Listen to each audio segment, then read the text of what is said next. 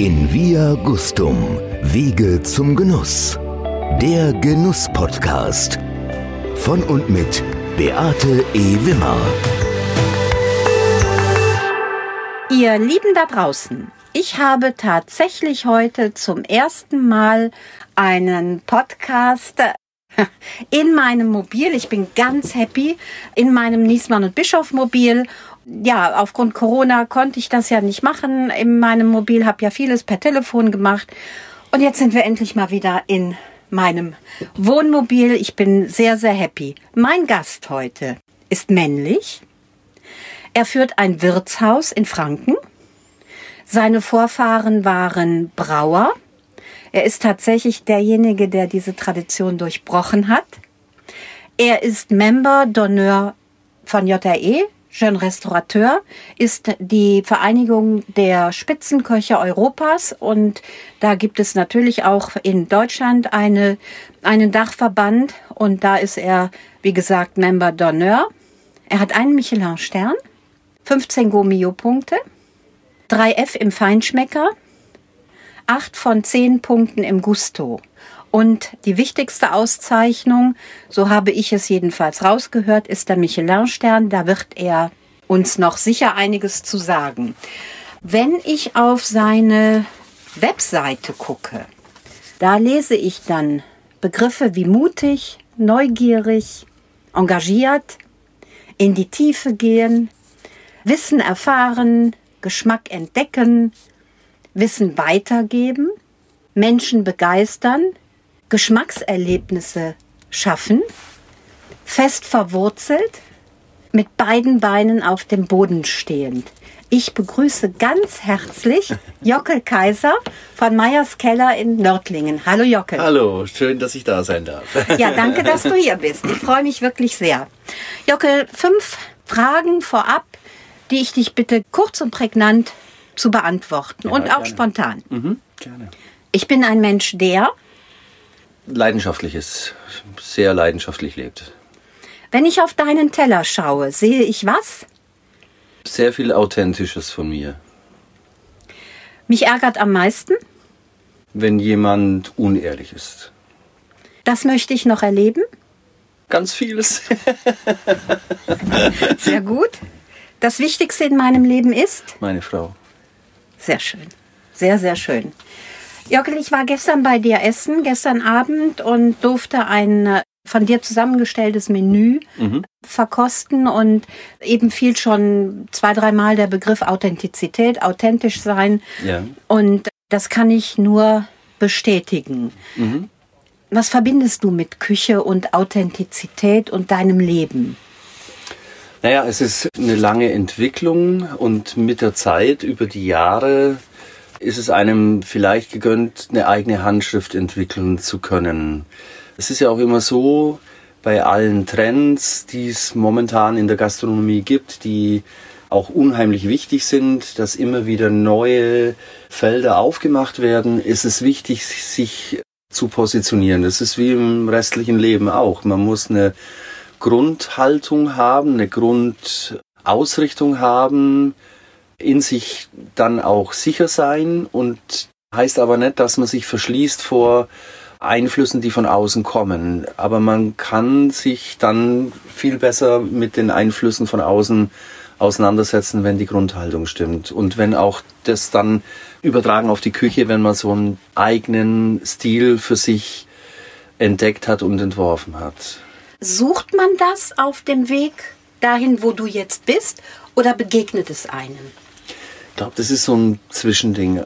Unsere Entwicklung ist ja ganz anders wie bei vielen meiner Kollegen. Also wir haben, ich habe nur eine kurze zweijährige Lehre gemacht und bin dann direkt nach Hause gegangen, habe mit meiner Frau damals zusammen schon, ich war 22, die Evelyn 21, dieses Haus übernommen in, kann man schon sagen, relativ desolaten Zustand und Aber die- es war schon ein Wirtshaus. es war äh, eigentlich ein Biergarten zu Okay. der damaligen äh, oder ehemaligen Brauerei, die damals ja auch schon immer war. Aber ja, und wir haben dann über viele Einflüsse von außen durch wunderbare Gäste, die uns jetzt wirklich so lange begleiten, die uns gefördert und gefordert haben, einfach immer an uns gearbeitet und dabei, sage ich mal, ist vielleicht dann doch ein, ein eigener Stil entstanden. Ob, natürlich, wenn man etwas mehr Erfahrung hat, wenn man immer mehr sieht und immer mehr ausprobiert hat, dann findet man für sich immer mehr Dinge, die zu einem passen und immer, ja, und dann, glaube ich, entsteht irgendwo dann vielleicht ein, ein eigener Stil und eine eigene Handschrift. Welche Küche passt zu Jockel Kaiser? Naja, das ist auch nicht mit einem Satz zu beantworten, weil wir in, in vielerlei Richtungen eigentlich auch arbeiten. Wir haben beispielsweise ein Menü, das nennt sich mit Leib und Seele das ganz viel mit unserer Vergangenheit, Wirtshausvergangenheit zu tun hat, wo wir nur was heißt nur, wir, wir das immer eben nicht klassisch auf dem Teller anrichten, die Gerichte, sondern eben gemeinschaftlich einen schönen Topf auf den Tisch stellen, einen Pott auf den Tisch stellen, eine Schale, wo gemeinsam von, also so wie man früher eigentlich gegessen ja. hat, also in der Familie auch gegessen hat. Also dieses Kommunikative war uns da auch sehr, sehr wichtig. Und wir haben da in diesem Menü unsere ganzen Klassiker verarbeitet, die ja auch eine bestimmte Art von Evolution durchlaufen hat, obwohl es teilweise Kindheitserinnerungen waren und sind. Aber wir haben uns auch da schon eben immer tiefer mit den jeweiligen kulinarischen Themen auseinandergesetzt und sie nicht nur an der Oberfläche angekratzt, wenn denn da mal was uns interessiert hat.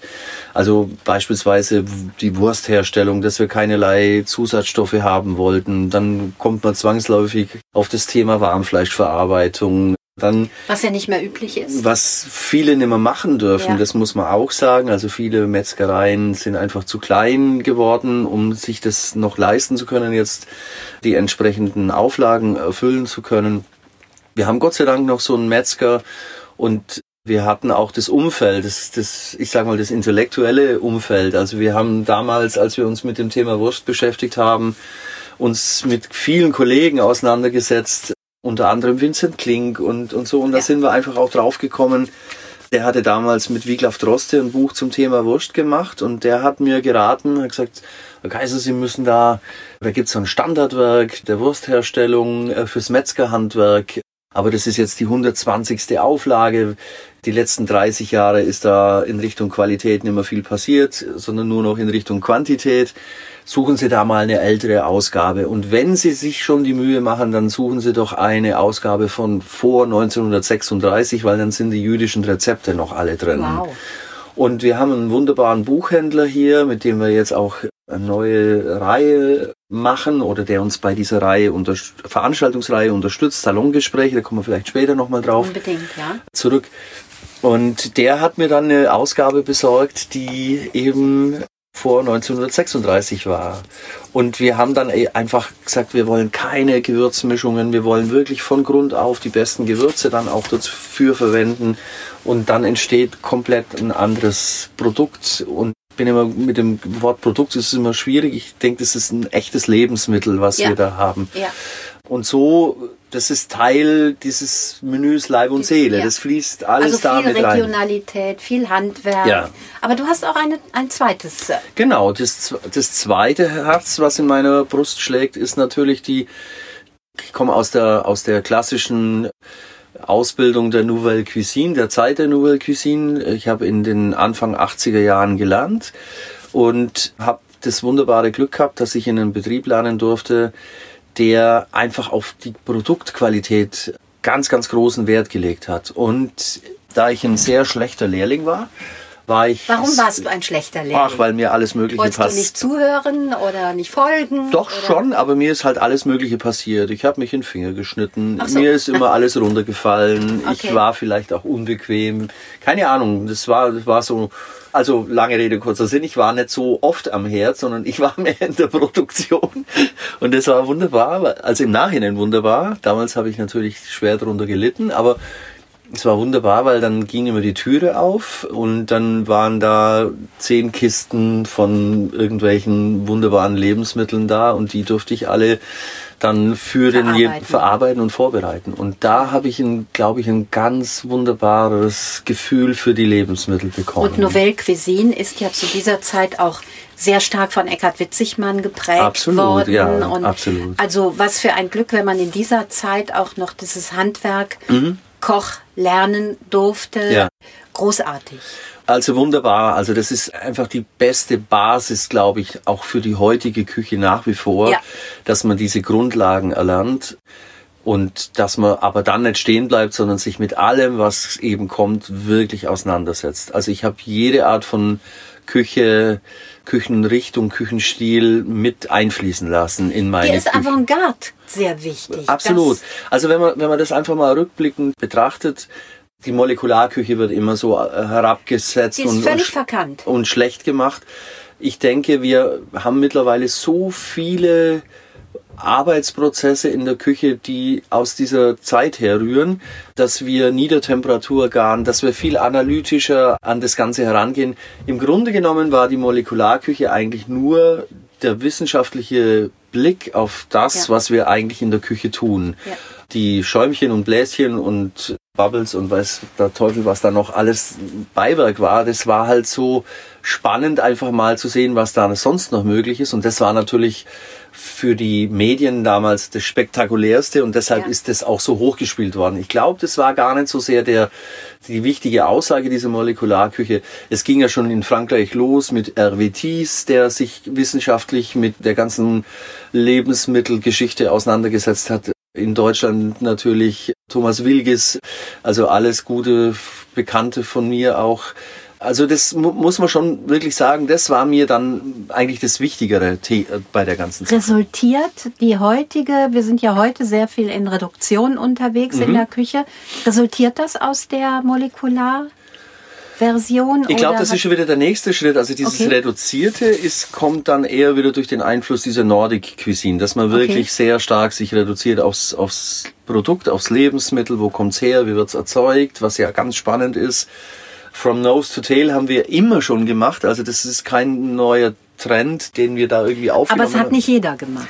Ja, das stimmt, das That's stimmt. It. Aber wir haben immer schon, wir haben hier tolle Projekte. Also wir haben hier beispielsweise kriegen die Lämmer aus reiner Hüteschäferei. Das nennt sich Heide Allianz, wo die Schäfer unterstützt werden, damit sie ihre Schafe und Lämmer eben noch über diese Magerwiesen weiden lassen dürfen. All diese Dinge sind uns wichtig. Das Wild kommt aus der Region. Das haben wir immer im Ganzen verarbeitet. Alles Geflügel, jeder Fisch kommt im Ganzen bei uns ins Haus.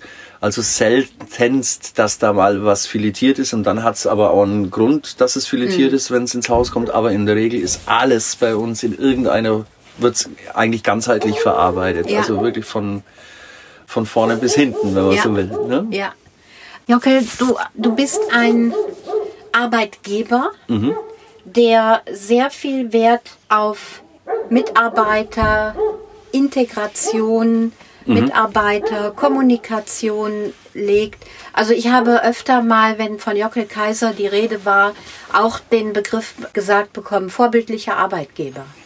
Ist vielleicht auch eine Erfahrung, die man so durchlebt. Also man hat ja auch so verschiedene Phasen. Man wächst in eine sehr hierarchische Szene hinein, wenn man in der Ausbildung. Zumindest in den 80er Jahren. Genau, in den 80er Jahren war es ja. definitiv noch ja. so. Und ich will das gar nicht schönreden, also im Gegenteil, also ich, ich das ist heute einfach nicht mehr zeitgemäß mhm. und, und auch, ich finde es immer ganz schlimm, wenn wenn in der heutigen Zeit noch gesagt wird, dass das alles so toll war und dass wir, dass wir, wir 16 Stunden gearbeitet haben und das alles noch und uns aufgezehrt haben und uns das zusammengeschweißt hat, mag schon immer irgendwo auch ein Aber Hauch ich glaube, wir wissen, von, dass das von Wahrheit auch mit ja. dabei sein. Es schweißt natürlich zusammen, wenn man starken Druck erlebt, dann hat man auch ein größeres Gemeinschaftsempfinden und man auch dieser Druck, viel zu lernen, war damals sicherlich nochmal andere, eine andere Vorgabe. Das, das, man wollte von, von sich aus viel tiefer ins Thema einsteigen. Aber in der heutigen Zeit, glaube ich, muss man, und das ist eben auch eine Entwicklung, die man selber macht, man will nicht der Arbeitgeber sein, der von oben alles bestimmt, sondern ich habe einfach festgestellt, dass ganz viele Einflüsse Flüsse eben über meine, über meine Mitarbeiter auch gekommen sind, die ganz tolle kreative Ideen äh, mitgebracht haben, die Handwerk woanders gesehen, gelernt haben. Und es wäre ja dumm, wenn man, wenn man sich dem Ganzen verschließen würde. Das macht ja einfach auch keinen Sinn. Und natürlich mal grundsätzlich, das muss man einfach auch mal sagen, geht es ja um die Wertschätzung der Mitarbeiter, dass mhm. die, meine Gastronomie ist nach wie vor immer noch extrem, wenn man jetzt einen neun bis fünf Uhr Job hat, ist Gastronomie schon mal grundsätzlich von der Arbeitszeit ein, ein Extrem und da muss man doch seine Mitarbeiter, die bereit sind, da sich für für das Thema zu begeistern, die muss man doch dann auch entsprechend wertschätzen auch. Ne? Und motivieren. Dadurch. Ja, ja, klar. Also ich habe es ja heute selber in der Küche erlebt. Das war schon für mich deutlich spürbar, dass deine Mitarbeiter mitdenken. Ja. Ja, du hast nach etwas gefragt, kannst du mir das und das machen? Also du sagst ja nicht, das ist mir auch aufgefallen, mach mir das und das, sondern du sagst, kannst du mir das und das machen? Mhm. Und dann kam nicht selten die Antwort, habe ich schon, hast du schon da stehen. Mhm. Ja? ja, genau. Ich meine, das, davon kannst du nur profitieren. Absolut, absolut.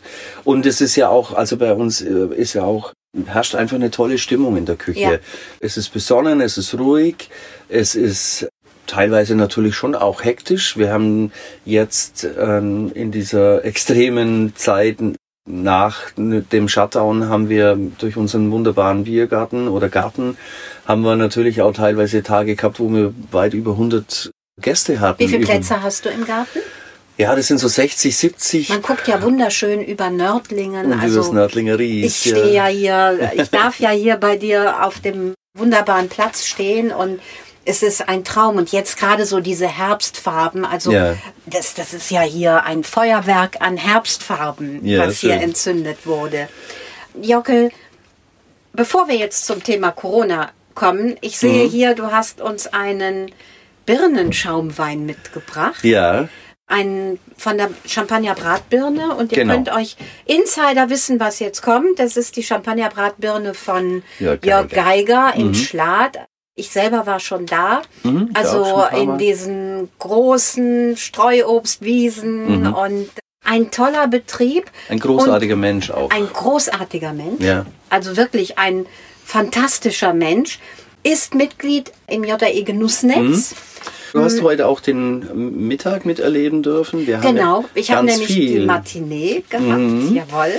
Äh, und, und, wir haben Kaviarhaus. Äh, genau. Ähm, Ihr habt Original Beans Original drin. Beans. Ich schenke mal ein, weil wir verkosten ja auch ja. immer hier etwas. Mhm. Und JE Genussnetz beliefert, das sind Manufakturen, hochwertig handwerklich mhm. arbeitende Manufakturen, die die Jeune Restaurateur, mhm. die JREs beliefern. Du bist Member. Oder sich zusammengeschlossen haben. Sie haben sich ganz genau, Sie haben einen Verein gegründet in, in diesem genau. Jahr und vermarkten sich dann auch gemeinsam. Die beliefern natürlich auch andere Firmen. Genau. Aber sie beliefern eben auch als Verein quasi die Jeune Restaurateur. Nun bist du Member von Jeune Restaurateur. Mhm. Member d'honneur sogar. Mhm. Also ist schon was so. Was macht ihr da eigentlich? Was sind die Gens und, und was, was, was ist das Besondere bei Also ich habe jetzt das Glück, dass ich fast... Lass uns mal anstoßen Ja, genau. damit ihr da draußen Lust bekommt auf die Champagner-Bratbirne von Jörg genau. Geiger. Hm. Mhm. Großartig. Ich habe das Glück, dass ich bei den Jean Restaurateur fast von, also von ganz am Anfang mit dabei war. Also ich glaube, die allererste Sitzung war ich nicht dabei. Bei der zweiten, bei dem zweiten Treffen, als sich die schon Restaurateur konstituiert haben, war ich schon dabei. Und dann wurde also ein Verein gegründet. Es war eine sehr turbulente Zeit. Viele der damaligen Kollegen kannten sich untereinander. Die einen haben Wann zusammen, war das? Ah, das ist mittlerweile, glaube ich, oh, muss ich echt überlegen. Ich bin in den Zahlen immer ganz schlecht. Aber ich glaube, wir gehen jetzt fast auf die 30 Jahre zu. Also es dauert, glaube ich, nicht mehr lang. Bis also ein, die deutsche ich glaube, Ver nächstes Jahr habt Nächstes Jahr ist, nächstes ist, Jahr ist, ist ja, genau, 30-jähriges Jubiläum. Genau. Also ein ernstzunehmender und wirklich absolut, auch ein absolut. Verein, der... Es war eine sehr spannende Zeit, weil, weil natürlich, wenn da 20, 25 Individualisten aufeinander stoßen, bis man da mal eine Linie reinbringt, bis man da mal Konzepte entwickelt. Aber das hat sich mittlerweile so unfassbar schön entwickelt. Es sind so tolle Kollegen nachgekommen, die mit groß, größtem Engagement das Ganze anschieben, antreiben. Jetzt unser aktueller Präsident, Alexander auch die Huber. Alexander Huber oder unser Regionalsprecher hier aus der Region, der Andi Wittmann, das sind alles junge Leute, die wissen genau, die haben eine sensationelle Ausbildung, sind total geerdet. Tolle Visionen. Tolle Visionen. Ich habe sie beide schon im Podcast gehabt, könnt genau. ihr euch anhören. Auch. Und ja, und da merkt man auch, es sind so viele Gemeinsamkeiten dann da und die müssen eigentlich nur eigentlich geordnet werden. Ne? Also früher war der, der Slogan der Schönrestaurateur Talente Passion und das war also die Grundidee, gegründet wurde das ja in Frankreich von der Erbin von ähm, Grand Manier. Mhm. Und die hat gesagt, man muss doch junge Leute, die gleiches Engagement, gleiche Talent, gleiches Talent haben, muss man doch irgendwie zusammenbringen, damit die voneinander profitieren können. Und das finde ich ist die Grundaussage der schönen Restaurateur erstmal, dass, dass man gleiche Leute mit gleichem Engagement und gleichem Talent und gleichem Anspruch erstmal zusammenführt. Und alles andere entsteht ja dann von allein. Und jetzt habt ihr Neverending Passion. Genau. Das ist auch wichtig, weil ich glaube, da bin ich auch ein gutes Paradebeispiel dafür, weil ja, Never Ending, hoffe ich, dass es noch sehr lange geht. Ja, weil, weil einen das natürlich auch nicht loslässt, diese, dieses, dieses Engagement dieser jungen Leute. Es ist auch so, auch da kommt ganz viel Input für mich. Ich profitiere so unfassbar viel von diesen jungen Leuten, die neue Dinge mit hineinbringen, absolut. neue Ideen haben, ja. vielleicht auch mal andere Visionen haben. Klar. Aber ich weiß auch von jungen Jöns, dass die sehr von euch profitieren, weil ihr steht wirklich immer mit Rat zur Verfügung. Ihr telefoniert sehr oft miteinander ja. und ich glaube gerade jetzt auch zu Covid-Zeiten haben es viele ganz einfach schwer. Ja. Äh, viele haben nicht die Möglichkeit, einen Biergarten ja. Äh, zu öffnen und du hast auch Räumlichkeiten, die absolut passen, äh, wo du vieles auch auffangen kannst. Aber ich glaube auch, wo ihr Ideen weitergeben könnt. Du hast selber aufgrund von Covid-19 hast du Neuerungen eingeführt. Zum Beispiel, ich habe heute eine fantastische Kaviar-Matinee erlebt. Yeah. Und da kommen ja noch mehr, also auch Original Beans am 6. Dezember. Also ich kann nur wirklich jedem sagen, das ist unfassbar gut. Ja, yeah. ich liebe diese Schokolade. Und auch, das, was dahinter. was dahinter steckt. Bei, Absolut, ja. genau. Also dieses Konzept, was dahinter steckt. Passt von A bis Z, also da stimmt einfach Ganz alles. Genau. genau. Die indigenen Völker werden weltweit unterstützt, genau. da hm? werden Programme installiert, Konzepte erarbeitet. Und die Qualität stimmt. Und also die Qualität ist top. Ist outstanding eigentlich. Absolut. Mhm. So, und du hast diese Matinees ins mhm. Leben gerufen. Ja. Erzähl uns mal was darüber. Ja, solche Dinge passieren ja immer aus, aus dem laufenden Prozess. Also wir, wir arbeiten ja, wir haben auch über den Betrieb hinaus ein wunderbares Team. Ich habe eine wunderbare Agentur in Berlin. Die Foodfellas. Wir Food, grüßen euch. Ja, genau.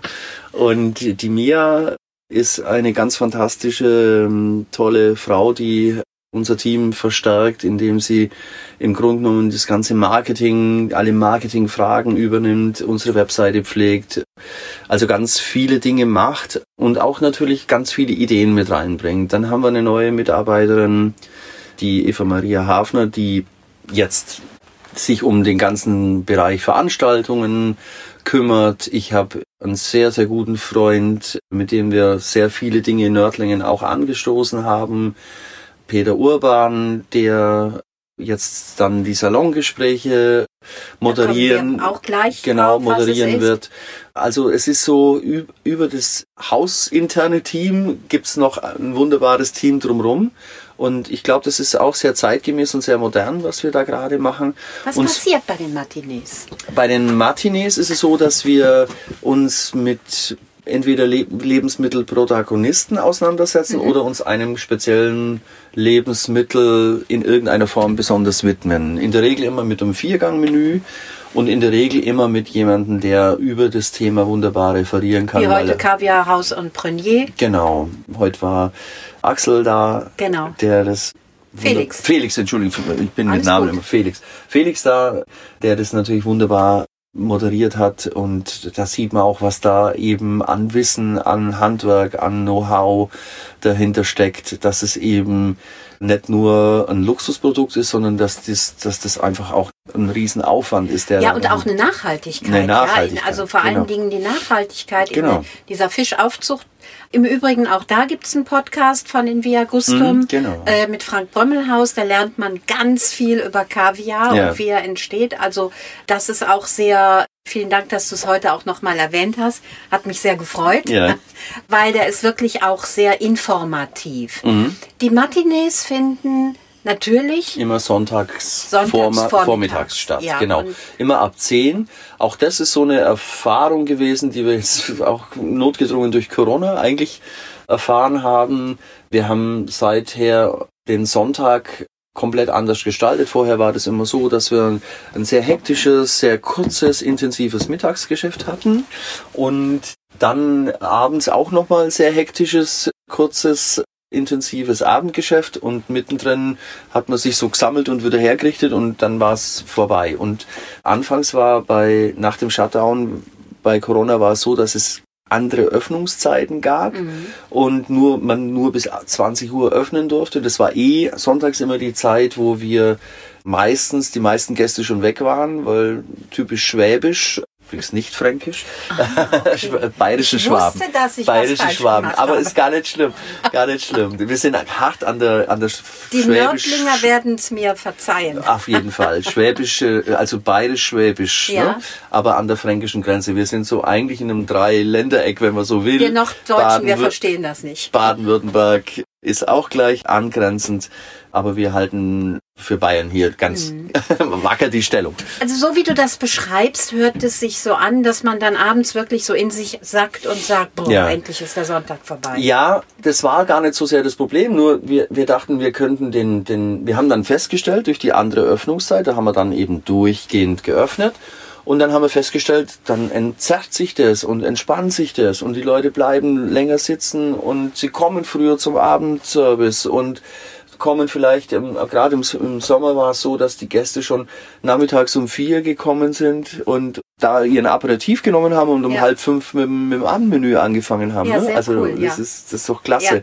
Und das haben wir jetzt beibehalten und, und daraufhin haben wir gesagt, Mensch, vielleicht könnten wir den Sonntagvormittag auch noch ein bisschen interessanter gestalten, indem wir ihm nochmal besondere, ein besonderes Highlight verschaffen, eben mit diesen kulinarischen Matinees.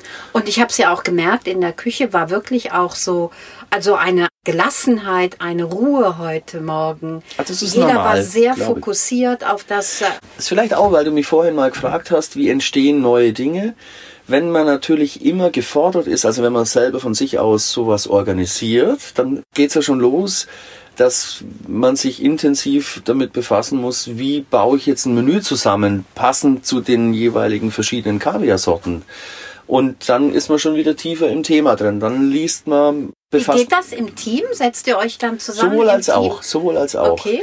Aber auch, dass, dass ich selber erstmal gucke, ich habe zum Beispiel mit Felix das Menü zusammengestellt, er kam extra her, war auf der Durchreise, kam zu mir her und hat gesagt, komm, wir setzen uns zusammen, der und der Kaviar ist so und so, was könntest du, da passt grob das dazu, könntest du und so fängt es dann an. Ne? Und dann habe ich gesagt, okay, ich weiß jetzt ungefähr die Richtung, ich schicke dir dann das Menü und, und so entsteht dann wieder was. Aber das ist ja jetzt nicht nur bei dem Thema Kaviar so, sondern das ist ja bei allen anderen Themen eben auch so. Und ich habe oft, wenn man es dann den Mitarbeitern weitergibt, festgestellt, dass das noch viel intensiver ist. Also ich glaube, wer lehrt, lernt zweimal. Das hat schon irgendwie ein, ist ein cooler Spruch, weil man dann sich auch nochmal ganz anders mit dem Thema auseinandersetzen muss. Und Ja. Und die bringen dann aber auch nochmal neue Ideen klar, mit hinein. klar, genau. Und so beeinflusst man sich gegenseitig, sei es jetzt aus der Branche heraus, sei es jetzt von, von dem Lebensmittelproduzenten heraus, von, von den Mitarbeitern. Das ist so ein, wie gesagt, gemeinschaftlicher Prozess. Dann kommt die Mia und sagt, da gibt's vorher einen Podcast, den musst du unbedingt dazu dir anschauen und anhören. Und so entwickelt sich dann Ja, was. ne? habt ihr euch meinen Podcast Ja, natürlich, an? klar. Wunderbar, das freut mich sehr. Ich bin sehr geehrt. Also ich muss wohl sagen, ihr habt einen Gang eingebaut und ich hatte ja auch äh, sehr nette Nachbarn, Tischnachbarn. Wir hatten viel Spaß miteinander. Ihr habt einen iranischen Beluga, Kaffeecreme, blaue Kartoffelgnocchi, Holunderkapern und Original, mit Original Beans Schokolade. Das war ein Gang, der unfassbar spannend. Also es waren alle spannend. Ja. Aber das war so einer, der auch so, so, so mutig, also da kommen wir wieder zu, zu Ja. was ich eingangs gesagt habe, was auch auf deiner Webseite steht, Mut. Ja, ja. Mutig mal, also ich glaube so, Aber das ist schon auch so, dass viel in, in Interaktion mit unseren Gästen auch passiert. Ich habe so ein paar Referenzgäste oder, Ja. oder Freunde, da weiß ich, die sind unglaublich im Thema drin.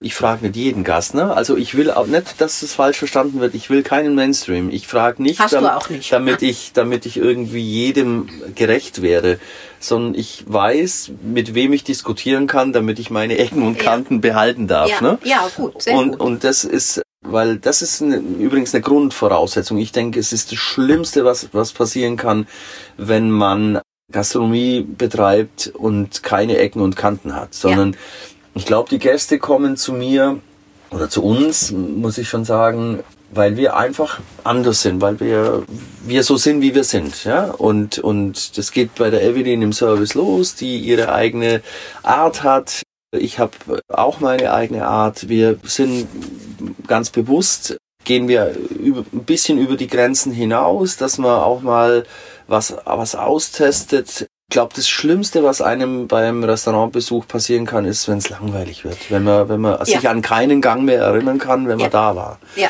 Es muss mindestens ein Gang da gewesen sein oder dabei gewesen sein, wo man sagt, boah, dann, an den kann ich mich noch in, in ein paar Wochen erinnern. Am besten Fall, wenn, man, wenn der Name auftaucht, kann ich mich an ein Gericht erinnern. Den Jockel verbinde ich an, an das Erlebnis und, und, und Also ja, ich so. habe, ich habe tatsächlich gestern das Erlebnis gehabt. Mhm. Ich habe ein Gericht, das wird mir, ich habe einen fotografischen Gaumen. Ja. Und dieser Gaumen, der kann speichern. Mhm. Und ich werde tatsächlich immer noch dieses Gericht gestern Himbeere, Tomate, Paprika, Jalapeno. Ja. Mit einer subtilen Schärfe. Die Farbgestaltung war grandios. Rot in Rot. war grandios. Also wir setzen auch ein Bild unter den Podcast, weil das werde ich jetzt immer mit Jockel Kaiser verbinden. Das war unfassbar. Das ist noch so ein bisschen ein Sommerbote. Ja, ich weiß gar nicht, wie sowas entsteht. Ich kann das immer ganz schlecht selber beschreiben. Aber natürlich gibt's diese Verbindung Himbeere und Paprika. Die habe ich irgendwann mal vor, ich kann, vor ewigen Zeiten mal in einer ganz anderen Konstellation erlebt. Als, glaube ich, sogar Marmelade, Paprika und Ja. Himbeere. Und ich habe gewusst, es passt zusammen und gehört zusammen und da kann man was bauen draus und da gibt's Süße, da gibt's Fruchtigkeit.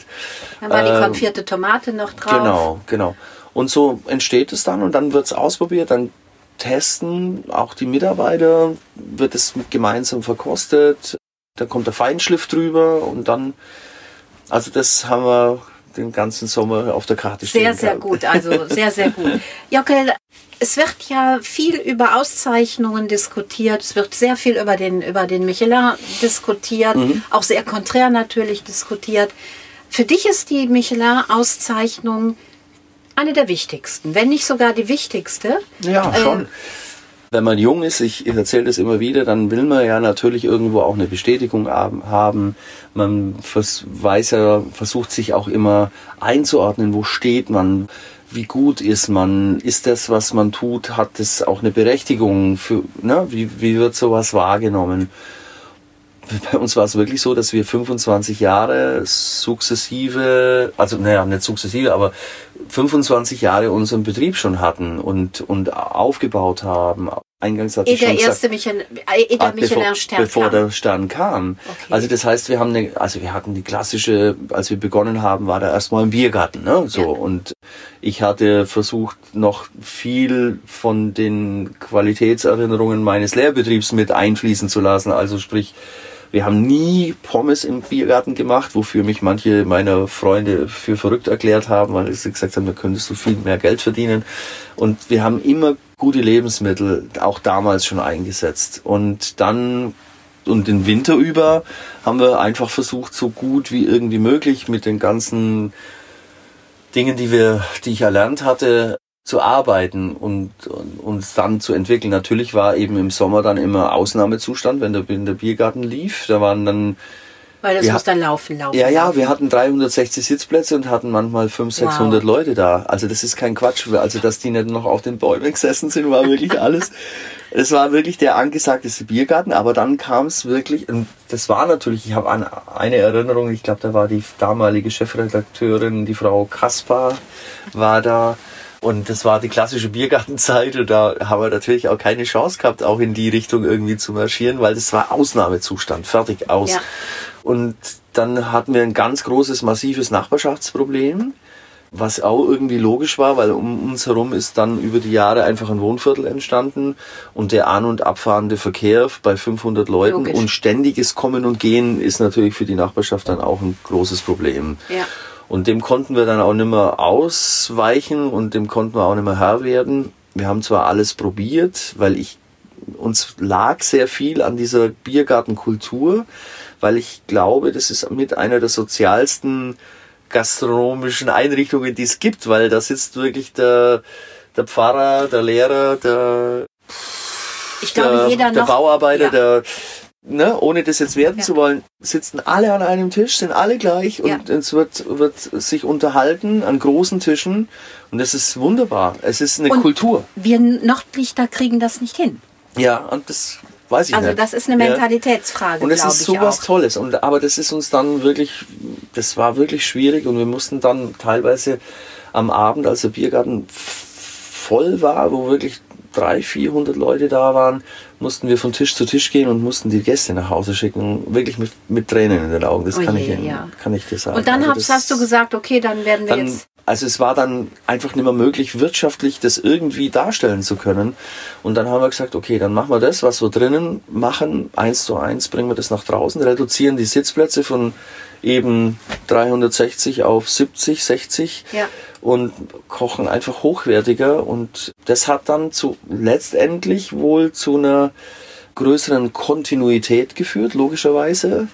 Und letztendlich dann auch dazu, dass Zum wir einen Michelin-Stern. Michelin- bekommen. Und so ein Stern bringt einen schon in der Mund-zu-Mund-Propaganda. Für mich war es in erster Linie erstmal ein unfassbar emotionales Erlebnis. Ich war in Salzburg auf der Messe, auf der Gast, war mit ganz vielen Kollegen, Freunden zusammengesessen am Nachmittag und ein anderer Kollege, der in seiner Laufbahn dreimal ein Restaurant eröffnet hatte, hat dreimal einen Michelin-Stern bekommen und hat angerufen, hey, ich habe wieder einen Stern. Dann haben wir auf den angestoßen und für mich war so im Kopf, okay, wunderbar, abgehakt, Thema durch. Und es gab ja damals, war das noch ein bisschen spektakulärer, immer die Liste vor der Liste. Genau. Ne, so. Ja. Und wir sitzen am Abend zusammen, auch mit Kollegen, die so ähm, meine Vita auch kannten, die wussten, wie schwer es wir, am, wir es am Anfang hatten und welche Täler wir da durchschritten haben. Und es ruft, es klingelt das Telefon und es ist ein Lieferant am Telefon, mit dem war ich damals noch per Sie. Mittlerweile sind wir längst ganz dicke Freunde und wir haben immer schon uns haben geblödelt am Telefon und aufgezogen und, und, und dann hat er gesagt, Herr Kaiser, Sie haben einen Stern. Ich sag, ja, jetzt ist aber, ne, so, das ist nur lustig, ne? Doch, Sie haben einen Stern. Und ich schaue so in die Runde und mir sitzen die Kollegen da und ich sehe die Reaktionen der Kollegen und das war das Emotionalste in meinem ganzen Leben, glaube ich. ja. Also das war unfassbar. Und das war also wirklich so emotional. Und bis ich von, am nächsten Tag bin ich von Salzburg nach Nördlingen gefahren und bis München war der, war der Akku vom Handy leer, weil, weil es hat nicht aufgehört. Und als ich heimkam, waren genau die Gäste, die bis dahin 25 Jahre uns die Stange gehalten haben. Künstler waren da, Musiker waren da und es war ein unfassbarer Abend. Also das kann man, kann man einfach nur so emotional beschreiben. Und dann finde ich es eigentlich schon wichtig, also wenn, wenn man jahrelang auf das Thema hin, und ich, ich glaube auch, das ist, ich, ich weiß gar nicht, warum das immer so differenziert oder so, so der Michelin immer so in eine bestimmte Schublade so von elitär gesteckt wird. Der erste Stern, den gibt's auf, auf Qualität, auf, auf gute Handwerk. Le Handwerk, Lebens, gute Lebensmittel, gutes Handwerk. Ob ich jetzt, also Gutes Konzept. das hat nichts mit Schäumchen Etepetete äh, zu tun, sondern Plättchen da geht's um, um reine Qualität. Und es ist ein Stoppwert, ne? Nicht mehr und nicht weniger. Dass man sagt, okay, also wenn ich mit dem Auto unterwegs bin, ist ja ein Reiseführer, dann halte ich an dem Absolut. Haus, weil ich da und der zweite Stern ist dann schon ein Umwegwert und der dritte ist halt dann eben eine Reisewert. Und Ja. wenn man es unter ganz, diesen ganz reduzierten Gesichtspunkten sieht, entsteht auch im Nachhinein kein Druck. Wir geben jeden Tag unser Bestes für unsere Gäste und überlegen uns jeden Tag, wie wir das beste Lebensmittel besorgen, damit am Ende durch Kreativität, durch gutes Handwerk, was einfach was Leckeres auf den Teller kommt. Und drum ist es auch jetzt nicht für mich der absolute Zwang, dass ich den ja, natürlich wäre es schlimm, wenn wir den verlieren würden, aber das ist nicht, hängt nicht wie ein Damoklesschwert über mir, sondern es sind die Gäste, die, die viel, viel, also in erster Linie wichtig sind, dann kommt, kommt das andere Ja. hoffentlich von alleine. Ja. Jockel, lass uns noch mal auf die Salongespräche Salongespräche. zurückkommen. Salongespräche, wir hatten schon mal äh, so eine Serie angedacht und auch mit einem wunderbaren Protagonisten begonnen. Und zwar damals mit Professor Joachim Kaiser, der, der nur kam, witzigerweise, der war, das war kurz vor seinem 80. Geburtstag. Wer ihn nicht kennt, der war der Kulturschreiber, kann man eigentlich sagen, der in der Süddeutschen über Ja. Klassikkonzerte geschrieben hat, der eine unfassbare Vita hatte, der mit Rubinstein und solchen Leuten aufgewachsen ist, der auch im Krieg fliehen musste und also unfassbar spannend. Und Peter Urban hat ihn damals angerufen und hat gesagt, da gibt's noch mal einen, der heißt genauso wie Sie. Und dann hat er gesagt, ach, das ist ja interessant. Wenn ich die acht, die Feierlichkeiten zu meinem 80. Geburtstag überlebe, dann komme ich, hat er gesagt. Und so Okay. war es dann auch. Und das war ein unfassbar schöner Abend, der so viel an Lebensfreude, Lebenserfahrung gezeigt hat. Also das war, war toll. Und Was erlebe ich bei den Salongesprächen? also die Salongespräche ist so, dass wir, also das ist jetzt die zukünftige Variante, das war ja auch so mit Professor Joachim Kaiser so gedacht, dass wir uns einfach interessante Menschen ins Haus holen, die wir zu Wort kommen lassen, die wir hinterfragen teilweise auch. Durch Corona bin ich irgendwie auf Axel Hacke wieder gestoßen. Ich habe vorher schon was von ihm gelesen. Und das hat so gut in die Zeit gepasst. Wie gehen wir miteinander um? Wie, wie respektvoll gehen wir miteinander um? Wenn man jetzt auch diese ganzen kontroversen Verschwörungstheorien, die, alles was da so wabert, Ja. ja, wenn man das einfach so ein bisschen betrachtet, mit wie viel Respekt gehen wir miteinander um und solche Dinge. Und so entsteht dann was, dann komme ich auf einen Protagonisten und ich gesagt, den möchte ich eigentlich gerne mal kennenlernen.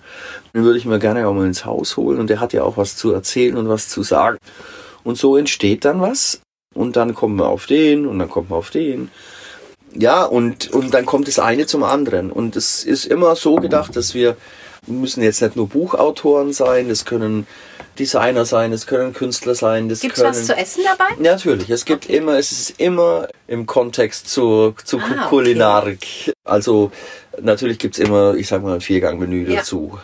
Wie wir es genau gestalten, wissen wir noch gar nicht so genau, weil Wo Salon lese ich darüber nach? auf unserer Webseite und der erste Termin ist jetzt, glaube ich, der 21. Januar. Das Thema habe ich noch nicht ganz sicher. Insofern möchte ich es noch ein bisschen. Ja, aber, Aber- unter www. Jockel-kaiser.de. Woher kommt der Name Jockel? Das ist mein Spitzname. Seit Okay. witzig war dann, also wir haben ja ähm, unter Meyers Keller filmiert. Dann habe ich natürlich, mir war es immer wichtig, dass wir Teil unserer Region und ganz speziell Teil von Nördlingen sind. Also dass ich jetzt Nördlingen, dass die Leute wissen, da ist einer, der ist nicht abgehoben und spinnt. Ne, so, das, man kommt ja gleich, wenn man so ein vermeintliches Gourmet-Restaurant hat, dann in den Was Verruf. heißt hier vermeintlich? Naja, ich habe schon Gourmet. ja schon, aber aber einfach mit- nur wir haben einfach nur einen Anspruch, an, genau einen Anspruch an, an Qualität. Und dann war es mir nur wichtig, die die Stadt mit zu gestalten. Und die Stadt Nördlingen liegt dir am Herzen. Sehr, ja. abs absolut, sehr, wirklich sehr. Und da auch ein bisschen Qualitätsgedanken mit reinzubringen. Wir waren mit Peter Urban, oder er war eigentlich der Hauptinitiator, dass wir, dass Nördlingen Cheetah Slow geworden ist. Cheetah Stadt Slow aus der Slow Food Bewegung. Ja. Wunderbare Idee eine lebenswerte Stadt zu erhalten, die also noch die Voraussetzungen mit sich bringt, dass wir keinen Speckgürtel haben, dass das innerstädtische Leben dass noch funktioniert, dass die Infrastruktur funktioniert. Wir haben zwei Wochenmärkte, mittwochs und, und samstags.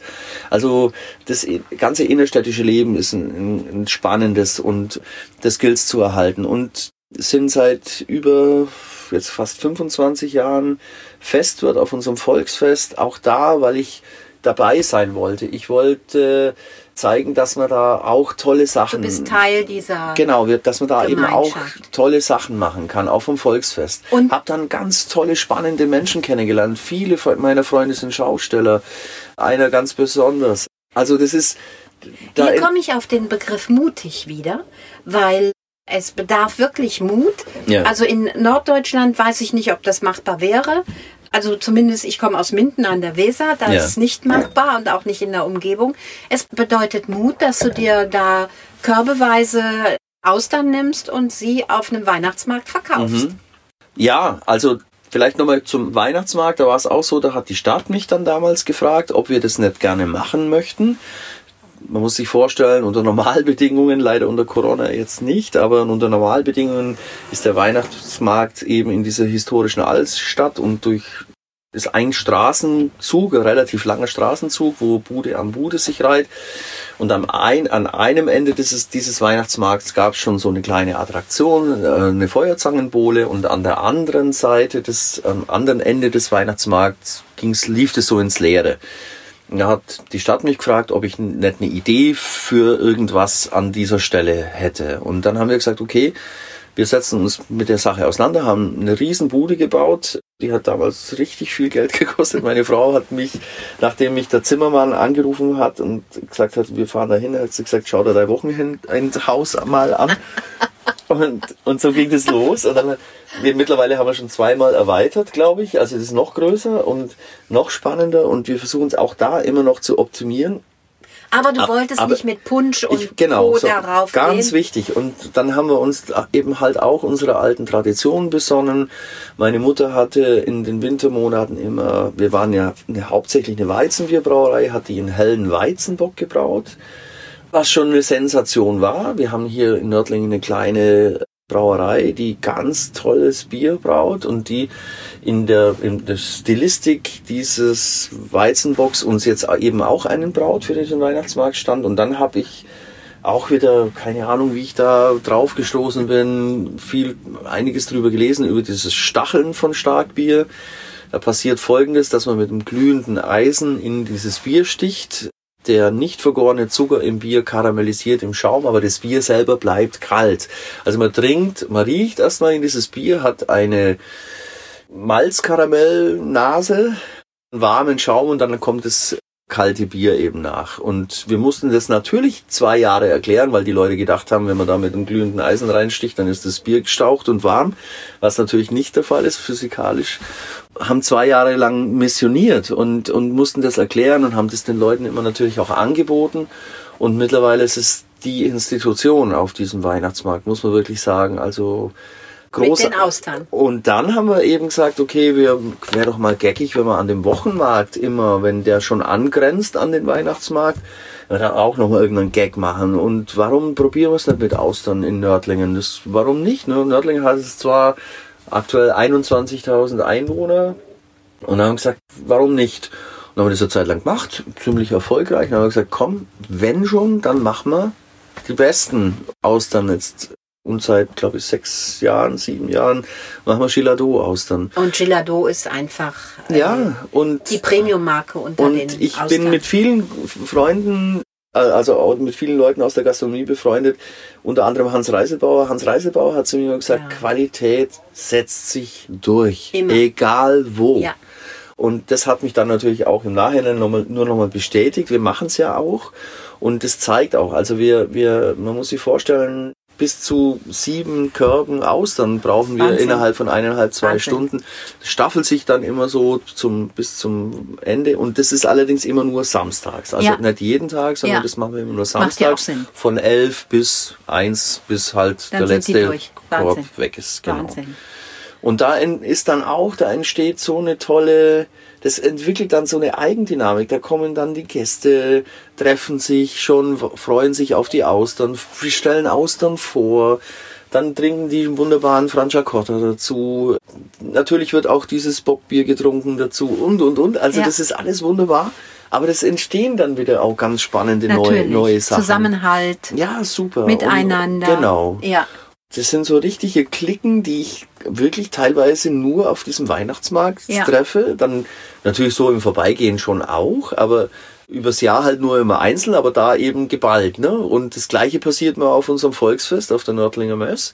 Da ist es ganz genauso. Da ist ein ganz extremes, eine Woche lang, da ist übrigens dann das Wirtshaus zu, während wir das Volksfest haben, weil das ist echt nicht zu stemmen, weil da geht's wirklich von in der Früh Denk ich 10 mir. bis nachts Ja. um bis, bis wir nach Hause kommen, bis wir wieder fertig sind und für den nächsten Tag vorbereitet Ja. haben, ist es immer schon taghell wieder. Ja? Also das geht fast rund um die Uhr. Da muss man immer so in Etappen schlafen.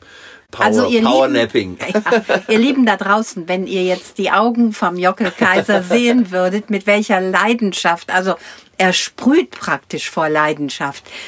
Jockel, abschließend, wir haben Corona gehabt. Du bist in einem Verbund, wo ihr miteinander arbeitet, bei den Jeunes Restaurateur, wo ihr auch für die Jugend da seid, die wirklich aufgefangen werden muss, Ja. der Mut auch zugesprochen werden muss, weil die Zeit, die wir momentan haben, gerade in der Gastronomie, die ist extremst schwierig. Was kannst du den jungen Gastronomen da draußen, auch wenn sie nicht Jeune Restaurateur sind, was kannst du ihnen mitgeben und sagen, was ihnen Mut macht? Also ich glaube, ganz wichtig ist, dass man, dass man den Mut grundsätzlich mal nicht verliert. Dass man sagt, okay, wenn das eine jetzt nicht möglich ist, was gibt's für Alternativen? Es ist schwer natürlich, wenn man sieht, dass einfach bestimmte Teile der Gastronomie komplett auf Null gedreht sind. Ja. Also Catering, große Catering-Veranstaltungen, Events, Ja. all diese Dinge. Das sagt sich dann so leicht den, leicht den Mut nicht verlieren, aber ich glaube, es ist schon sehr, sehr wichtig, sich dann auch wirklich Rat zu holen, sich zu öffnen, Kollegen zu kontaktieren. Wollte ich gerade sagen, Also, auch mal den Mut haben, zu Netzwerk.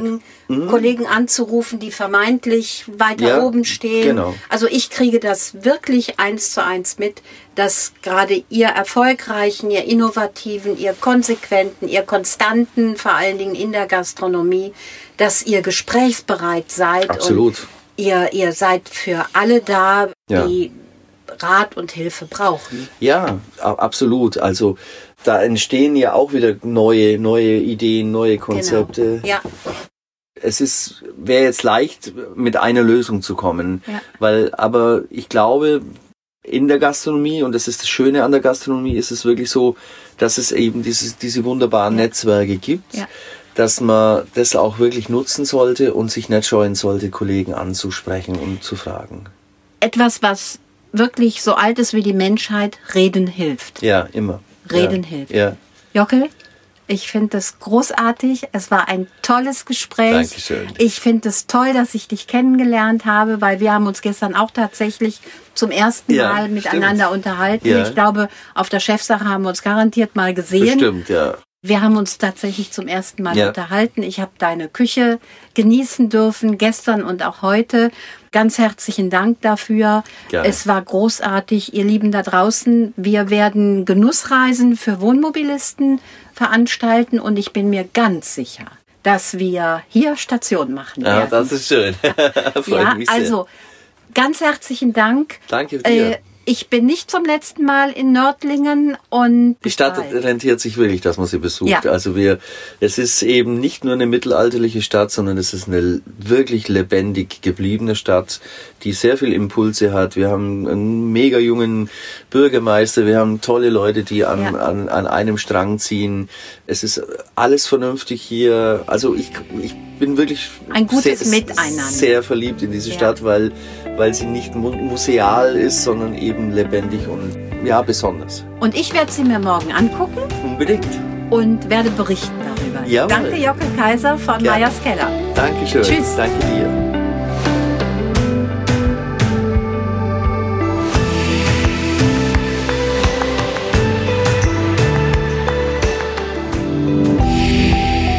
In Via Gustum, Wege zum Genuss.